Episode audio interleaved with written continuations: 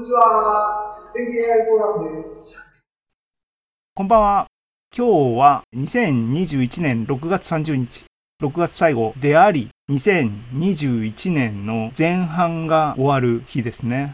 早いですね。2021年もあと半分しか残ってないってことですけども、全景 AI フォーラムです。こんばんは。で、その時の7月の内容をおさらいしておきます。えー、GPT-3 とは何ぞや？で、えー、これ1年前の夏の出来事の時系列ですね。2020年7月に、えっ、ー、と、話題になりました。公開されたんですね。GPT-3 が、えー、すごいぞと。えー、話し言葉でプログラミングまでこなす AI っていう記事があります。で、この時は、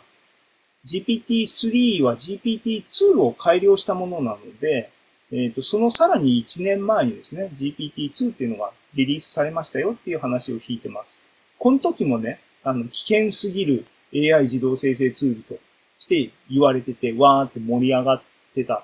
多分ね、オープン AI がマーケティングがうまいんだと思うんですね。あの、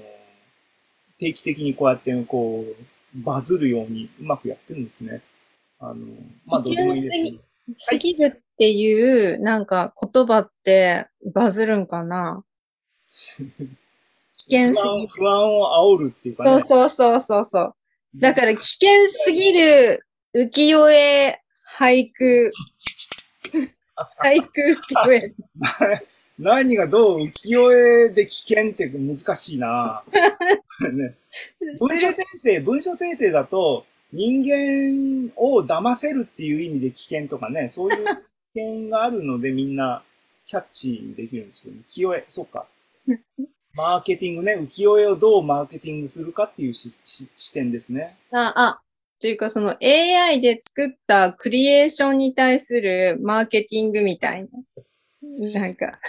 マーケターの裏をかけっていうのが僕のポリシーなので、もう、もう、あの、あれですね、うん、なかなか。はい。えっと、で、うん、そう、GPT、だっけ、えっ、ー、と、AI の話に引き戻しますが、GPT-2、GPT-3 っていうのは、えっ、ー、と、技術的には NLP、自然言語処理の、えっ、ー、と、モデルの名前っていうか、学習済みモデルの名前なんですね。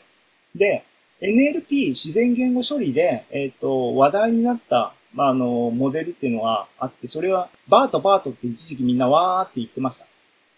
で、バートと GPT って何が違うのっていうか、どっちがどうなのっていう話を簡単に、えっ、ー、と説明してました、その時に。で、えっ、ー、と、簡単に言うと、どっちも、えっ、ー、と、トランスフォーマーベースの NLP モデル。で、トランスフォーマーベースのモデルっていうのは伝わりにくいかもしれないですけども、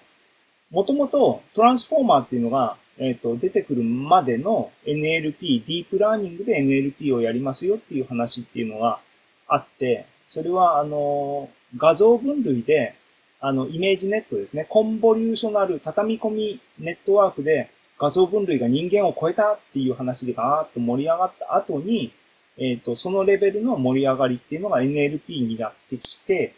ディープラーニングで、えっ、ー、と、自然言語処理をやろうっていう流れが当然あって、その時のモデルっていうのは、えっ、ー、と、 recurrent neural net、RNN と呼ばれる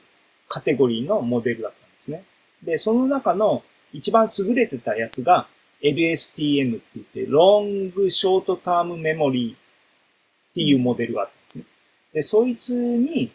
えっ、ー、と、アテンションっていう機能を付け加えると、性能が飛躍的に上がって、えっ、ー、と、翻訳とか、あの、すごい性能がドーンと上がりましたよっていう話で、あの、一つブレイクスルーになったっていうのが、